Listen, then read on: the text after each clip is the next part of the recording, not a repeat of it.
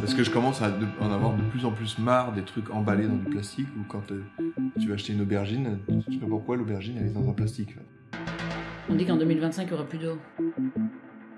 Est-ce que t'as vu ce que ça fait un citadin quand tu le mets en pleine nature? Je sens quand même en moi que j'ai une mission à accomplir. Allez, c'est parti.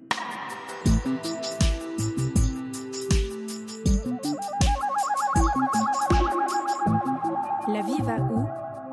Un podcast proposé par Fanny Blondeau.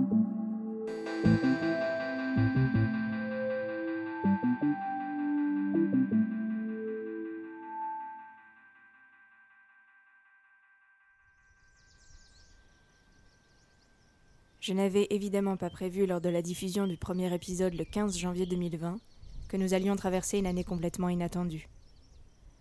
Quand j'y repense, je me dis qu'il n'y avait pas de meilleur moment pour vous faire entendre des questionnements, des réflexions ou des doutes sur notre monde. En ce qui me concerne, mes interrogations se sont multipliées. Pas seulement au niveau de l'environnement ou l'écologie, mais sur à peu près tout.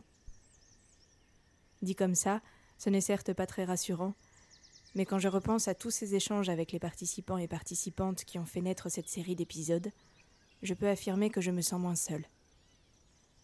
Quelque part, je sais qu'il y a autour de moi des individus qui réfléchissent, d'autres qui agissent ou qui essayent de bousculer comme ils le peuvent leur quotidien. Je l'avais dit dans le premier épisode que ce podcast ne vous apporterait vraisemblablement pas de réponse concrète. Peut-être vous en rappelez-vous.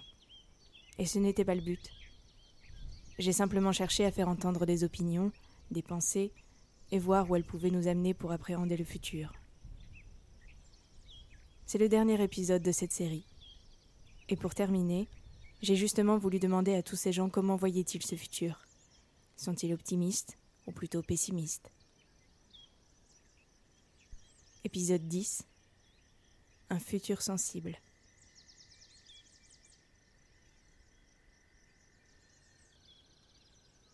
Avec tout ce que j'ai dit, on pourrait se dire oui, il est pessimiste. Mais en même temps, je crois fondamentalement à l'humain, à l'humain qui va se réveiller à un moment. Et avec ce que je vois actuellement avec le groupe d'amis que j'ai, je crois à la possibilité d'un changement assez rapide, je l'espère. Donc, euh, je suis les deux. J'essaye d'être réaliste, on va dire quelque part. Je suis un peu pessimiste par rapport à ce que je vois sur les réseaux sociaux en général, sur la, demi-réalité qu'on a. Putain, si on pouvait en fait faire cracher tous les réseaux sociaux actuellement, si on pouvait avoir une massive coupure internet et qu'on réveillait les gens, ce serait génial d'un coup, ce serait bien ça en fait, d'avoir ça. Parce que quelque part, on pourrait réamener les consciences à se concerter les unes par rapport aux autres, et à se connaître et à vraiment appréhender les choses de, la, bonne manière. Je pense que la bonne manière, c'est d'apprendre les choses en vrai. La hausse du carburant, là, le 17 novembre, où t'as tout le monde qui va mettre son gilet jaune, d'accord, pourquoi pas? Mais les gars, euh, vous vous battez pour quelque chose qui pollue énormément. Et t'as les autres gens qui disent, ouais, mais attends, euh, on, va manifester parce qu'en fait on a besoin de se déplacer, on a besoin de carburant et tout. Et je sais qu'il y a des tas de gens qui ont besoin de leur voiture pour se déplacer, d'accord. Mais vous battre pour quelque chose qui est en train de tuer la planète, c'est quand même assez dingue. Surtout pour la hausse du prix. S'il y a hausse du prix, bon, ça peut permettre à des gens de se trouver du covoiturage. Je sais pas, par exemple, le gouvernement te dit ça. Le gouvernement te dit, oui, bah il y a cette hausse du carburant, c'est fait pour que tout le monde reprenne un peu en conscience les choses en se disant bon, peut-être privilégier le covoiturage, prendre les transports publics et tout. Ça, c'est un peu le truc. Ouais, en soi, derrière, c'est des taxes. Dans le même truc, j'ai mis un gilet jaune, c'est un peu je suis Charlie, quoi. C'est, euh, un peu le même genre de truc, quoi. Je, voilà. Je suis, euh, je suis présent à ce niveau-là, je fais partie de ce mouvement, je fais partie de ceci, j'appartiens à ce groupe-là. Je connais pas vraiment les, les envies euh, générales du groupe, mais je fais partie du groupe, donc ça veut dire que j'existe. Tu peux exister par toi-même aussi. Hein. C'est comme le, t'as eu la déclaration de ce père de famille qui disait, mais c'est complètement con de se concentrer sur euh, le sur euh, la hausse du, du prix du carburant alors qu'on a le réchauffement climatique derrière et de voir qu'il y a énormément de monde qui se qui vont se battre contre la hausse du carburant alors que t'as très peu de gens qui vont se battre pour le réchauffement climatique. Là, ça montre l'exemple est là, l'exemple est présent en fait, clairement. C'est à ce moment-là qu'il faut changer les choses. Là, la cassure, elle va arriver. Et elle arrive avec cet exemple, je pense. C'est vraiment euh, voilà. Rendez-vous compte de ce que vous dites, rendez-vous compte de ce que vous faites. Il faut, euh, il faut vraiment que vous, euh, vous compreniez ce qui se passe. C'est toujours pareil, en fait. L'optimiste et le pessimiste, c'est celui qui croit en un monde, en un autre monde que celui euh, dans lequel on vit.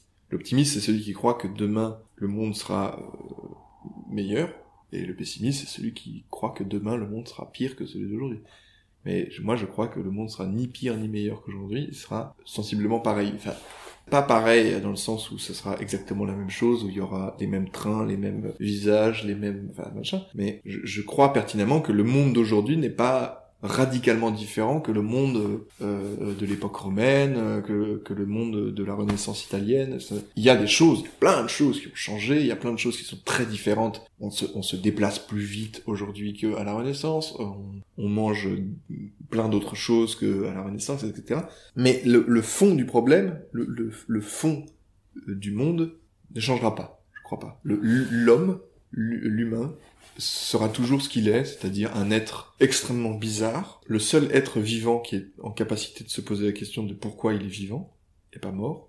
Et donc ça, ça restera en fait. Enfin non, mais c'est-à-dire que pour moi, ça, je mets les, optimistes et les pessimistes dans le même bain, quoi. C'est des gens qui qui ne sont pas là, qui sont euh, qui qui, qui envisagent autre chose, qui envisagent un autre monde. Et voilà, et c'est leur droit, et c'est pas Enfin, ils peuvent, ils peuvent envisager des choses chouettes, des choses moins chouettes. Enfin, et c'est, mais, mais c'est juste, allez quoi. c'est- c'est- moi, c'est- ça m'intéresse moins, disons.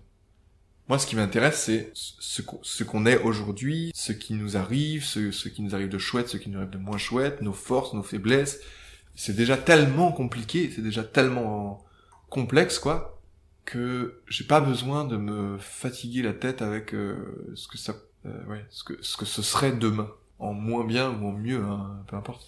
Je reviens à ce truc de, de ce que, ce que j'ai été ça un jour, hein, j'ai vécu un jour euh, dans la peau d'un optimiste, euh, j'ai vécu aussi dans la peau d'un pessimiste, et je me suis voilà juste à un moment donné, je ça m'a fatigué en fait. Je me suis rendu compte que j'étais pas ouais j'étais pas tout à fait présent à ce qui se passait aujourd'hui et maintenant quoi. Mais voilà, je- encore une fois, ça c'est simplement euh, un rapport de moi à moi et pas du tout un jugement. euh, Je, ne dis pas que les optimistes sont des, sont des crétins naïfs et les pessimistes sont des relous euh, dépressifs.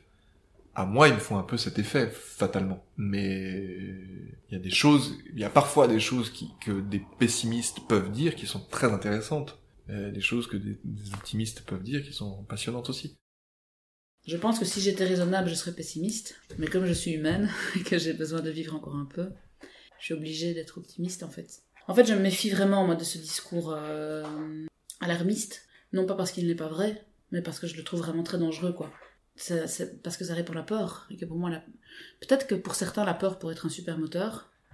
Mais moi, je ne crois, je crois pas que la peur soit un- globalement. Je pense, je pense que l'enthousiasme est un plus grand moteur que la peur. Quand je me branche à quelque chose de plus grand, quoi, alors là, moi, je, enfin, je veux dire, je pense qu'on est tous faits d'énergie. Je pense qu'on est que l'énergie elle a à voir avec l'amour. Je pense que l'amour c'est quelque chose qui porte. Et si je me branche à cette chose qui est plus grande, alors je me dis que l'être humain est ex- exceptionnellement puissant, qu'on n'est qu'au début de voir tout ce dont il pourrait être euh, capable dans le bien, enfin dans le bien, si tant est qu'il y a un bien et mal, mais en tout cas dans le, dans le constructif plutôt que dans le mortifère. Enfin, je vois tout ce qui est en train de se développer au niveau des consciences, au niveau des, des extrasensibilités. Il y, a, quand même beaucoup, beaucoup, beaucoup de choses qui sont en train d'évoluer, quoi. Je crois qu'on sera pas nombreux à survivre au cataclysme, euh, au cataclysme à venir. Je pense pas qu'on va tous mourir, je pense qu'il y en a qui vont survivre. C'est-à-dire, bon, euh, euh, concrètement, pour l'ordre néolibéral, je suis extrêmement pessimiste. Pour moi, il va se casser la gueule incessamment sous peu. Et, ce n'est pas être pessimiste, ça, c'est être optimiste. hein, je veux dire, c'est sûr, ça va changer. En fait, alors peut-être que je, je suis optimiste, en fait, je sais que ça va se casser la gueule. Ça me fait peur. Vraiment, ça me fait mal. Ce qui me fait le plus mal, c'est pour ceux qui n'ont rien demandé, les animaux, les, les, gens qui ramassent sur la gueule alors que enfin ils, ils ont vraiment ils ont vraiment très peu pris part à ça Euh, à court terme je vais dire euh, je suis assez je crois que je suis assez pessimiste puisque je me dis forcément ça va se casser la gueule et que ça va être le chaos et que ça va être ça va engendrer beaucoup de souffrance Euh, ça je, je crois assez à ça maintenant je crois que c'est une crise nécessaire qui va peut-être amener quelque chose de un peu plus euh, réfléchi euh, constructif et j'espère juste que euh, le petit être pourra y prendre part, quoi. Encore une fois, dès que je pense à ça, je me dis, ok, mon Dieu, j'aurais envie de lui dire, mais ne nais pas, quoi. Enfin, reste où tu es, reste bien au chaud. Tu vas, tu vas arriver, tu vas ramasser à mort, quoi. Tu vas souffrir. Et d'un autre côté, je me dis, mais si je Ça, ça, c'est si je regarde avec la peur. Je regarde avec l'espoir, mais je me dis, mais peut-être que ça va être quelqu'un qui va pouvoir justement faire des choses, qui aura les capacités de d'avancer, de dépasser certaines choses et de faire des choses constructives, quoi. Je pense que la peur est mortifère. Je dirais spontanément, mon raisonnement est pessimiste, mais j'ai pas envie complètement de me ranger à ce pessimisme. Mais honnêtement, euh, je me dis notamment, euh, mais quel modèle de société, vers quel modèle de société il faudrait tendre pour retrouver, un, je dirais, euh, un semblant d'équilibre et de, euh, de perspective un peu plus positive. euh, Mais quand je dis ça, c'est au niveau de la planète, c'est-à-dire au niveau de l'ensemble des peuples. Et en même temps, tu vois, j'ai, par rapport à l'environnement, euh, je me pose souvent la question, hein. Est-ce que c'est vraiment à la portée de, de l'humain, quoi?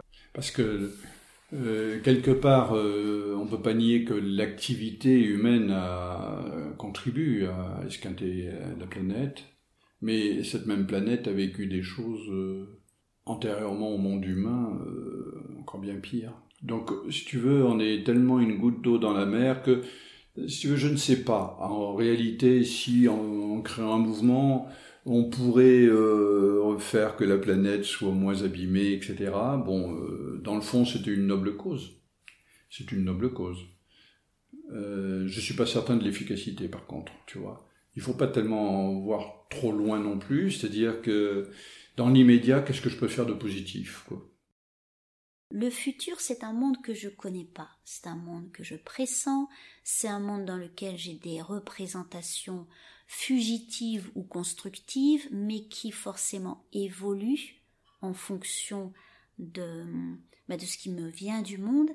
Et euh, c'est pas du tout que je veux pas le voir. Euh, quelquefois, je pense au futur et je me dis, bah, peut-être un jour je serai grand-mère. Et si je suis grand-mère, il faut vraiment que je finisse le jardin. Je m'y prépare, je vais voir, peut-être pas faire ça.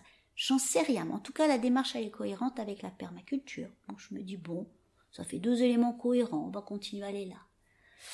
Le futur, quelque part, pour moi, c'est comme si, un peu comme pour le passé, ça n'existait pas. C'est-à-dire que quand on est vraiment présent, on a un ensemble de possibilités réelles, là, concrètes, qu'on pressent, et que dans une demi-heure, elles seront plus les mêmes. Ça va pas tout changer, mais n'empêche que ça va changer notre manière d'entrevoir ce qu'on peut faire.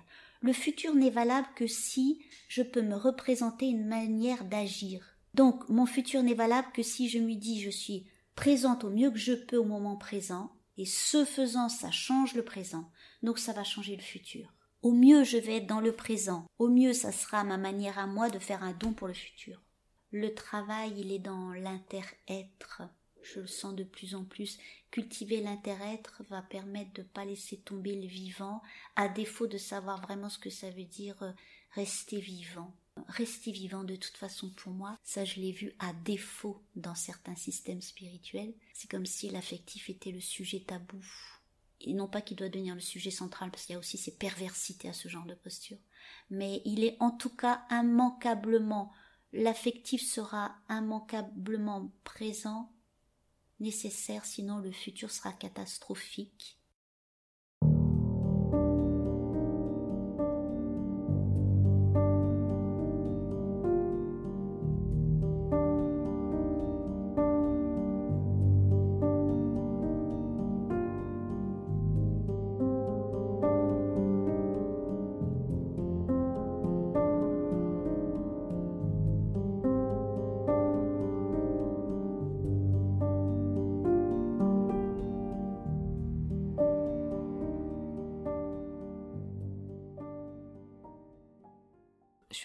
De nature. Donc je peux pas, on me changera pas, il y a que comme ça. Si tu vois toujours la, voilà, moi je veux voir la bouteille à moitié pleine plutôt que la bouteille à moitié vide. Et parce que sinon t'avances pas, tu traînes des boulets. Donc euh, voilà. Mais par contre, je suis consciente que le genre humain euh, a un ego, enfin je veux dire la planète Terre, ce, qui est peuplé par des, un genre humain qui a un ego global. L'humanité a un ego global, un ego tel, tel que, que quand euh, il sera rompu, ça ira mieux. Là, on ira dans le sens de la vie naturellement. Euh, je suis curieux et je suis impatient. Je suis curieux et impatient de voir si tout ce qui a été planté à gauche et à droite, sur tout ce qui a été euh, planté, humanisé, passionné, revendiqué, etc., etc., que tout ce que l'on vit là, tous les jeudis dans la rue, que tout ça, que tout ce mouvement-là, je suis curieux de savoir et impatient de savoir, est-ce que c'était réel, vraiment suffisamment fort, etc., etc. Euh, je crois pas aux politiques, je l'ai dit. Je crois pas du tout, à un moment donné, à des mouvements de masse qui vont faire bouger les choses. Je n'y crois pas. Je crois des actions claires, précises, etc. Et je crois qu'il faut pas se tromper d'ennemi, que l'ennemi n'est pas du tout le politicien du coin, mais que l'ennemi, il est bien bien bien loin et tellement près puisqu'on l'a dans nos téléphones portables et on parlait de Facebook entre autres mais voilà il est là l'ennemi il est là dedans dans cette collection de données etc et je suis impatient de savoir bah tiens comment ce système quand il n'y aura plus d'électricité sur Terre comment Facebook va encore résister je suis impatient de savoir bah, comment va-t-on garder et privilégier un peu l'émotion que l'on peut garder que l'on peut tendre vers l'un et vers l'autre euh, comment je vais garder le contact avec mes amis qui habitent le Canada et comment je vais savoir comment ils voient leur petit chat. Voilà, je suis impatient en tout cas à revenir peut-être à cette simplicité dans la rencontre et surtout à avoir une notion du temps totalement différente. À l'aube de 50 ans, on ne le vit pas de la même manière quand on a 30 ans, on ne le vit pas quand on a 10 ans, on ne le vit pas quand on a 80 ans. Et je crois que cette question du temps a une grosse influence également sur les questions de, de confort.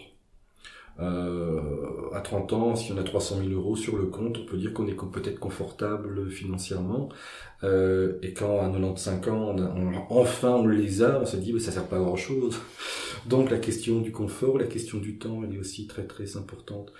Donc la question du demain, de l'avenir, c'est la question du temps, c'est-à-dire que demain, j'en aurai peut-être 70, si ça prend 20 ans pour arriver.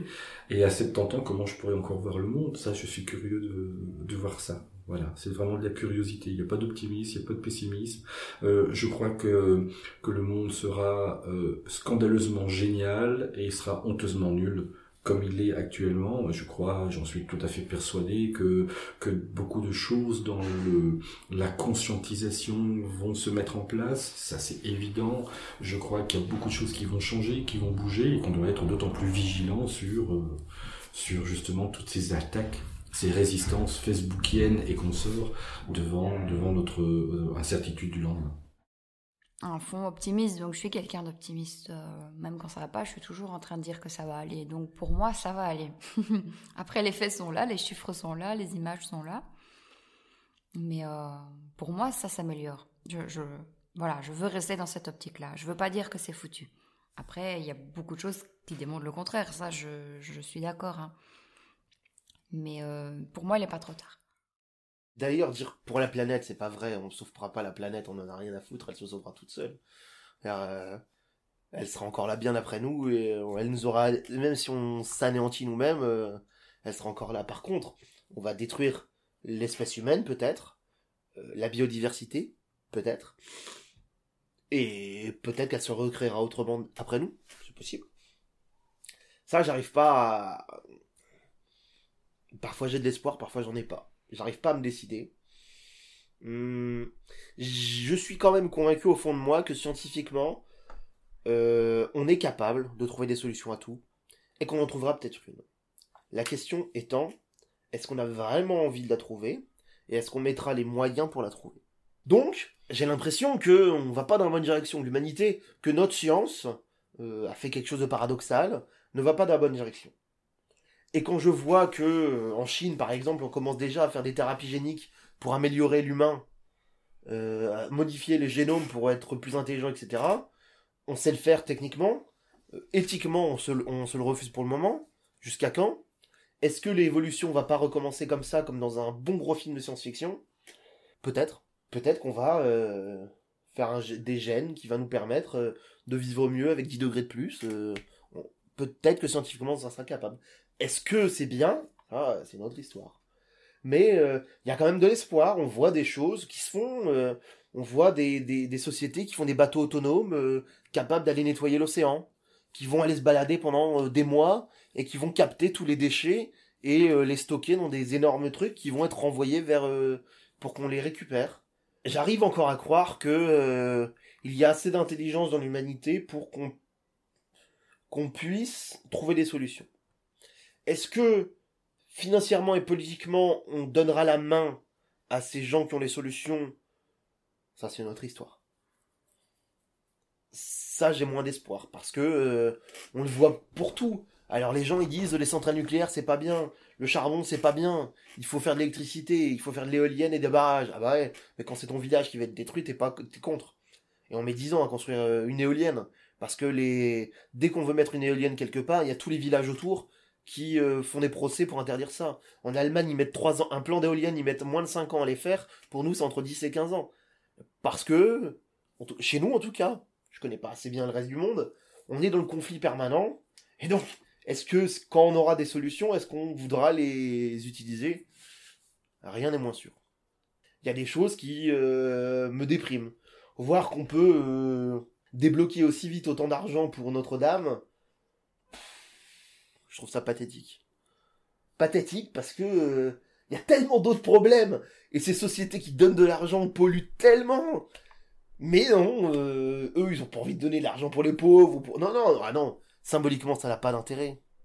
Si on évolue nous-mêmes intellectuellement et que on préfère le symbole de la société qui a décidé de mettre moins de sel dans le jambon euh, ou de plus mettre de nitrite qui ne sert à rien et qu'on consomme du jambon gris au lieu de prendre du jambon rose euh, et qu'on avantage cette société qui a décidé de faire l'effort de mettre des sachets en papier au lieu de mettre des sachets en plastique, etc. Je pense que le capitalisme est suffisamment pervers pour suivre ce qu'on leur dit. Et que c'est de notre faute. C'est nous qui, qui leur demandons pas suffisamment de faire des efforts. C'est eux, eux, symboliquement, euh, ça leur rapportera de l'argent d'avoir donné de l'argent à Notre-Dame, mais symboliquement, ça leur rapportera rien d'avoir fait des efforts écologiques. Donc ils n'en font pas. Donc c'est à nous de les obliger à le faire, d'une manière ou d'une autre, en légiférant. Euh, tu mets ton emballage, il est en plastique, ok, ça te coûte un euro de plus. Ah bah ça, je peux te dire que si, si les mecs ils doivent vendre leurs produits un euro de plus parce que l'emballage est en plastique, ils vont réfléchir à faire un emballage autrement.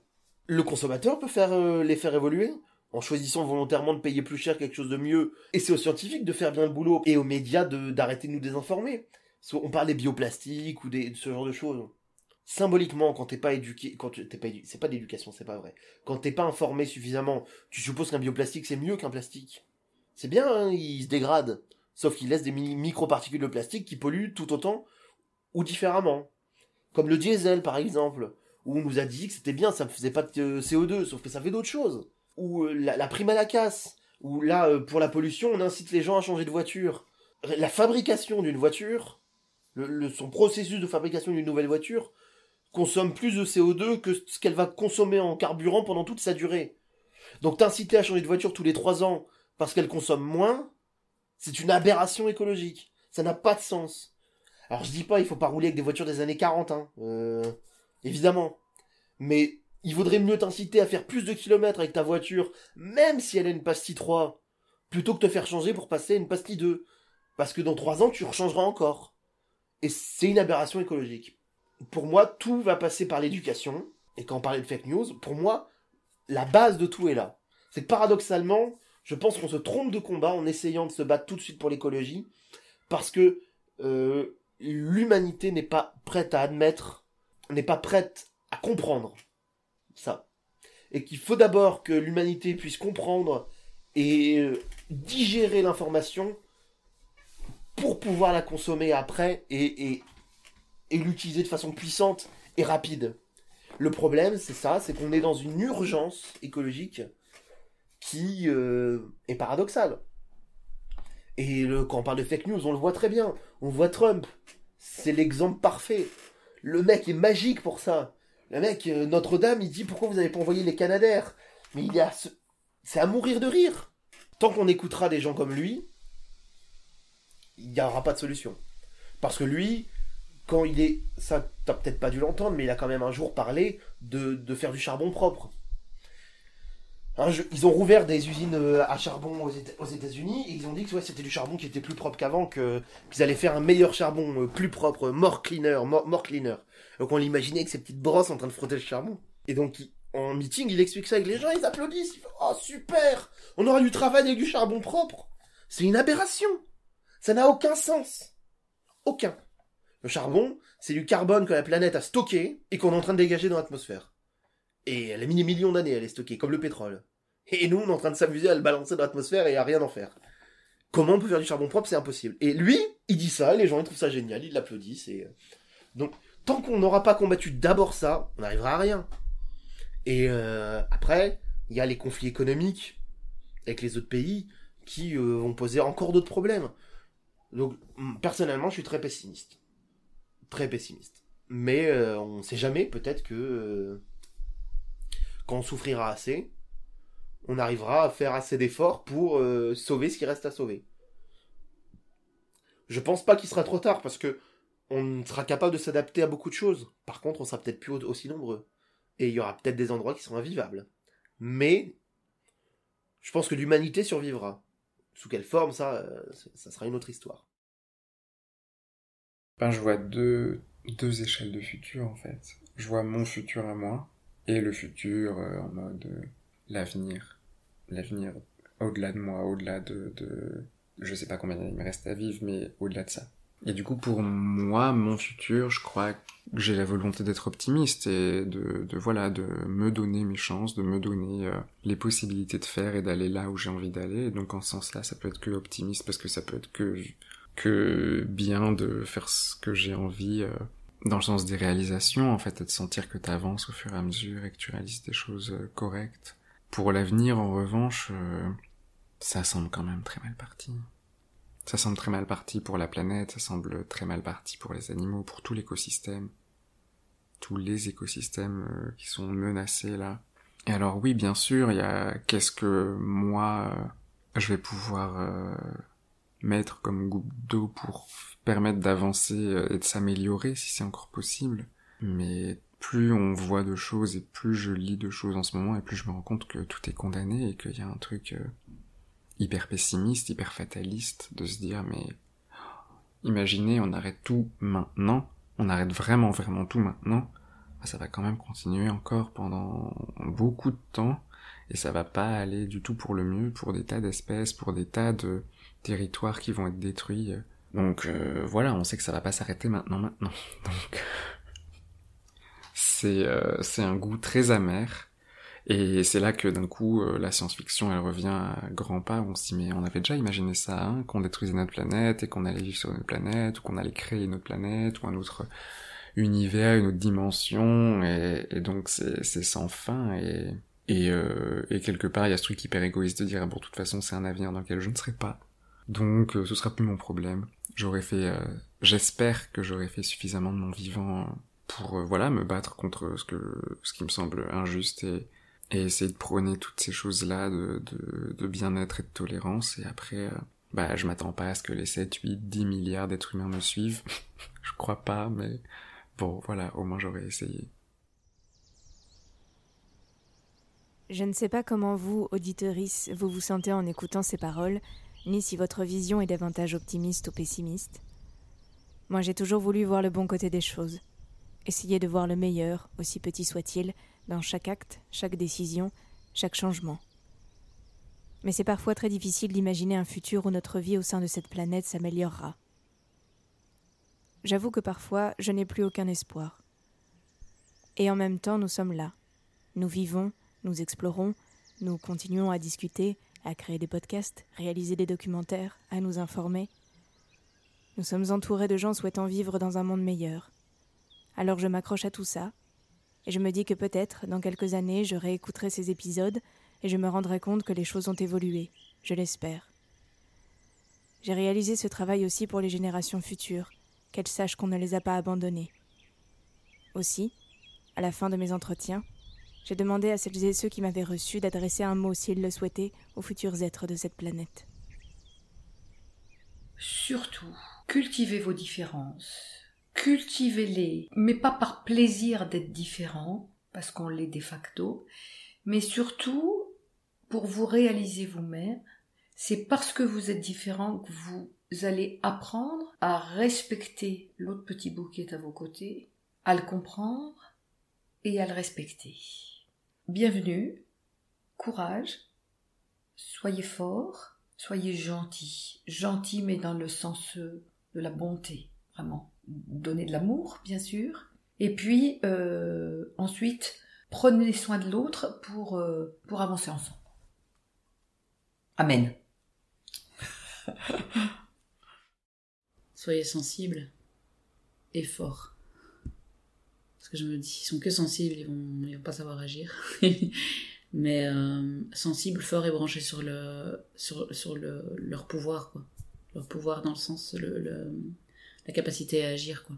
Sur ce que eux peuvent faire, euh, d'être bien centré, bien conscient. Moi, j'ai l'impression que quand on est bien centré, bien conscient, on, agit forcément mieux que quand on est pris dans toutes sortes de... Donc, bien centré, bien conscient, bien, bien connecté aux, aux énergies constructives, quoi. Lisez des livres. Faites du vélo. Allez promener dans la forêt. Jouez, jouez, jouez avec vos copains. Revenir à des choses simples. Faire des batailles de boules de neige. Aller se baigner dans la mer. Aller vraiment, vraiment faire des pique-niques par terre. euh, salir ses habits. euh. C'est ce que j'essaie de...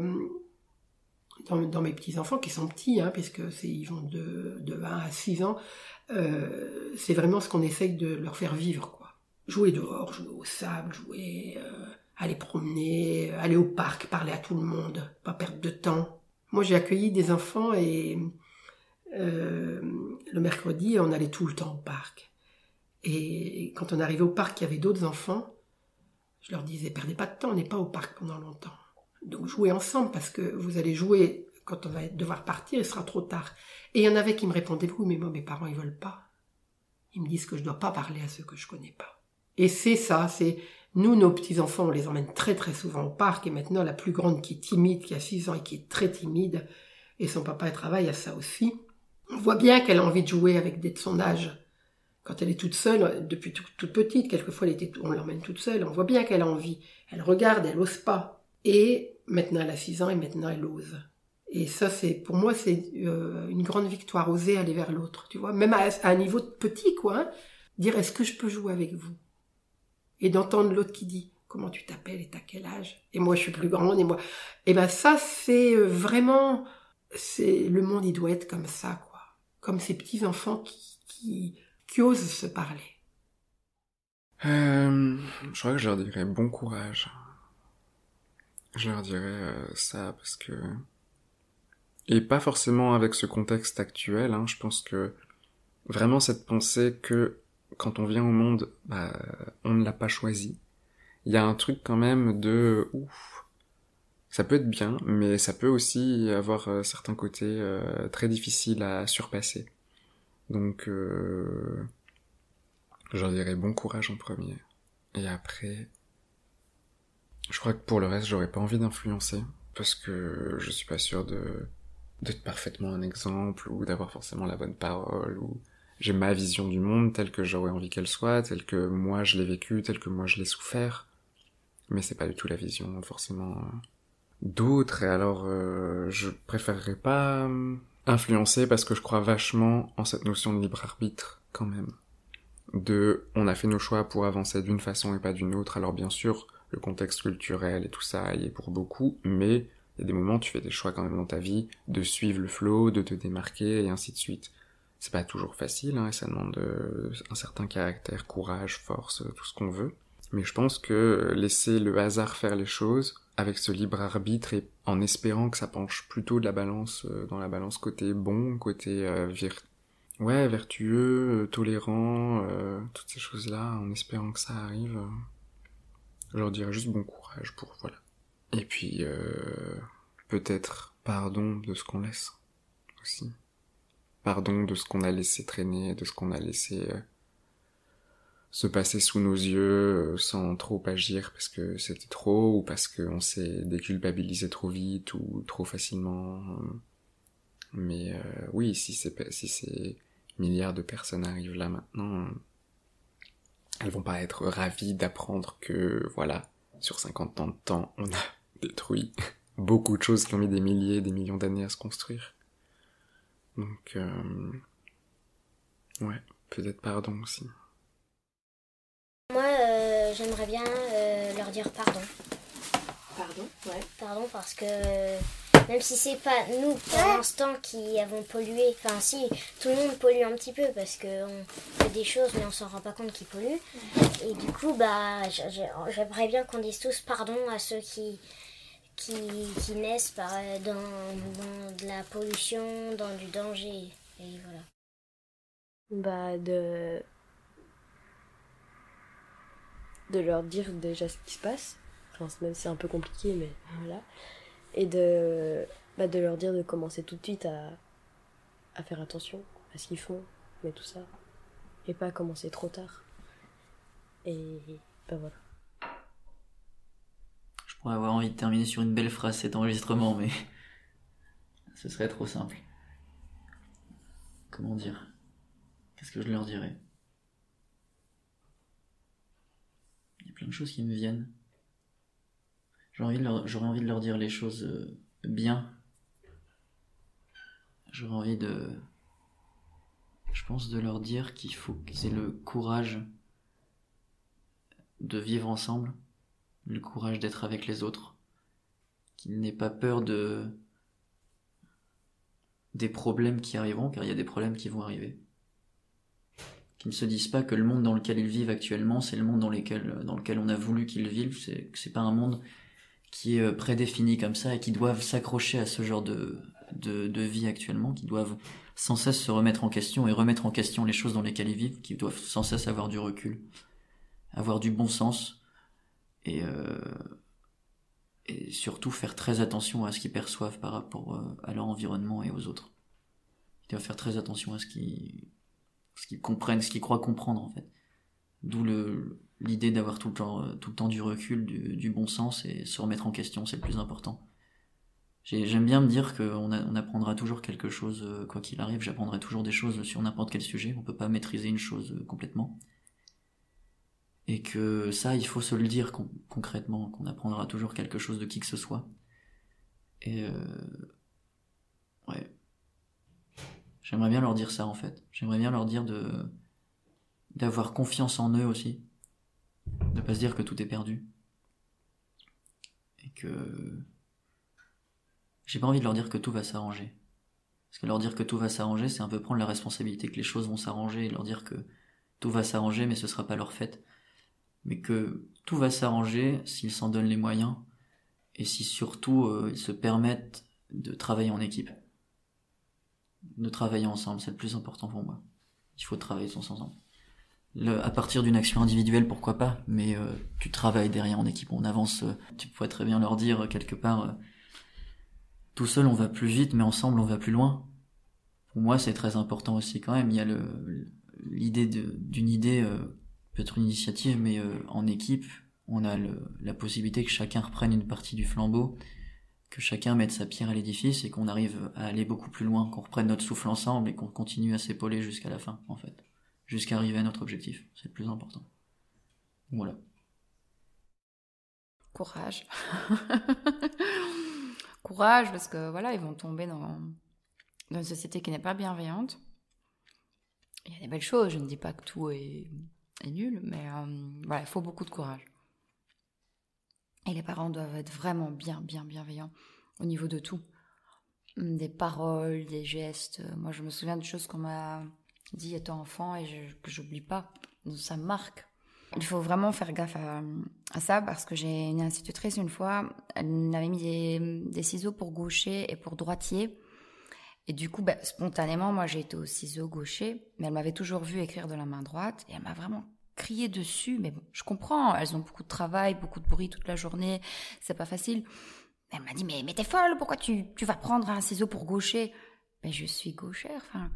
Et quand on est enfant, on sait pas répondre, mais il y a eu des, des choses que cette institutrice m'a dit étant petite qui m'ont complètement chamboulée et qui restent.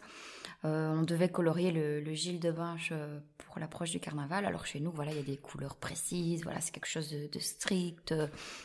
Et c'est vrai que moi, ben voilà, j'étais partie dans un autre délire de couleurs. Et je me souviens que ça a été une catastrophe alors que c'est- j'étais juste un enfant plein d'imagination, plein de créativité. Je pense qu'elle aurait pu montrer mon dessin et juste dire ah ben celui d'harmonie, l'original, hein, c'était inattendu, et pas euh, me rabaisser comme si j'avais fait quelque chose de grave alors que j'avais pris une initiative, j'avais mis de la créativité, j'avais envie de faire autre chose.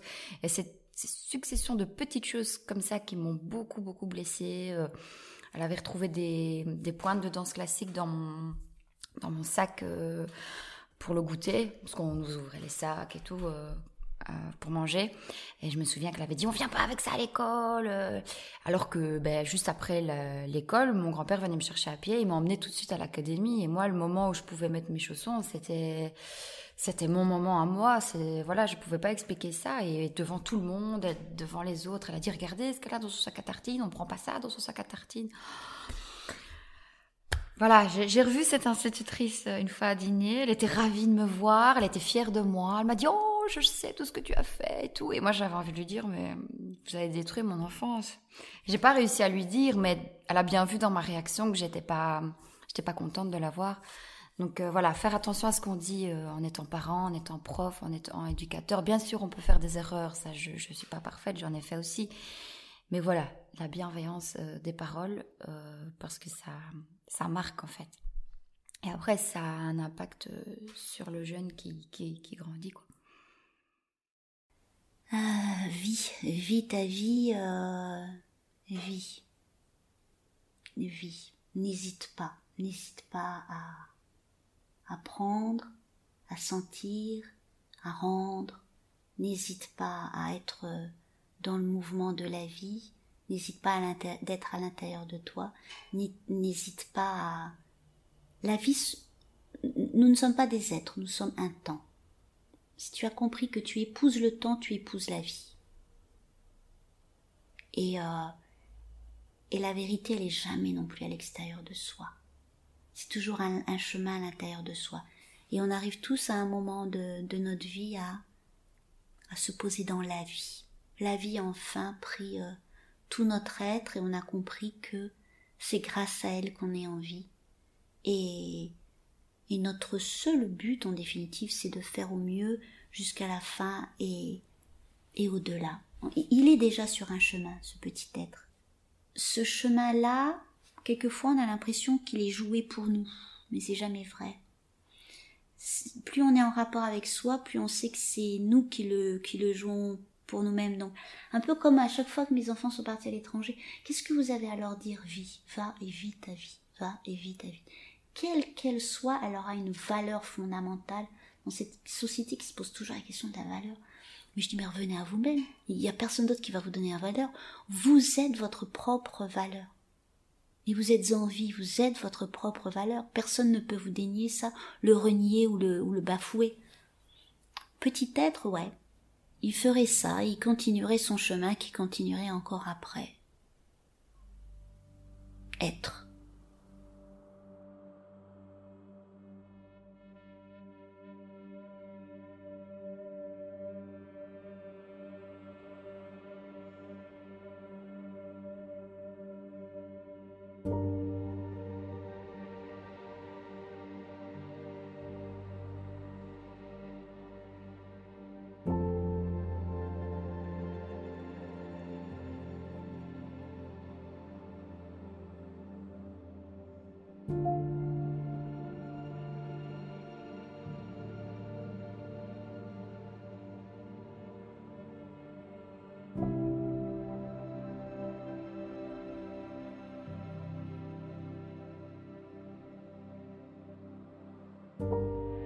La Viva Où est un podcast réalisé par Fanny Blondeau, illustré par Maureen Labis, avec une musique de Scott Buckley. Je voudrais tout d'abord remercier celles et ceux qui m'ont accordé quelques heures de leur temps et qui ont nourri chacun de ces épisodes. Un immense merci à toi, Maureen, pour ton talent et tes illustrations qui ont apporté à ce podcast une touche visuelle et artistique. Un tout grand merci à Scott Buckley de mettre à disposition ses musiques pour les jeunes créateurs et créatrices de contenu en tout genre. Et évidemment, un énorme merci à vous d'avoir écouté, peut-être partagé. C'est un soutien précieux et une reconnaissance directe de ce travail. Retrouvez-nous sur Facebook et Instagram at lavivaou podcast ou par mail à lavivaou@gmail.com. Vous pouvez écouter et réécouter l'intégrale des épisodes sur Apple Podcast, Spotify, YouTube ou SoundCloud. Et j'espère de tout cœur que nous nous retrouverons. Alors, à bientôt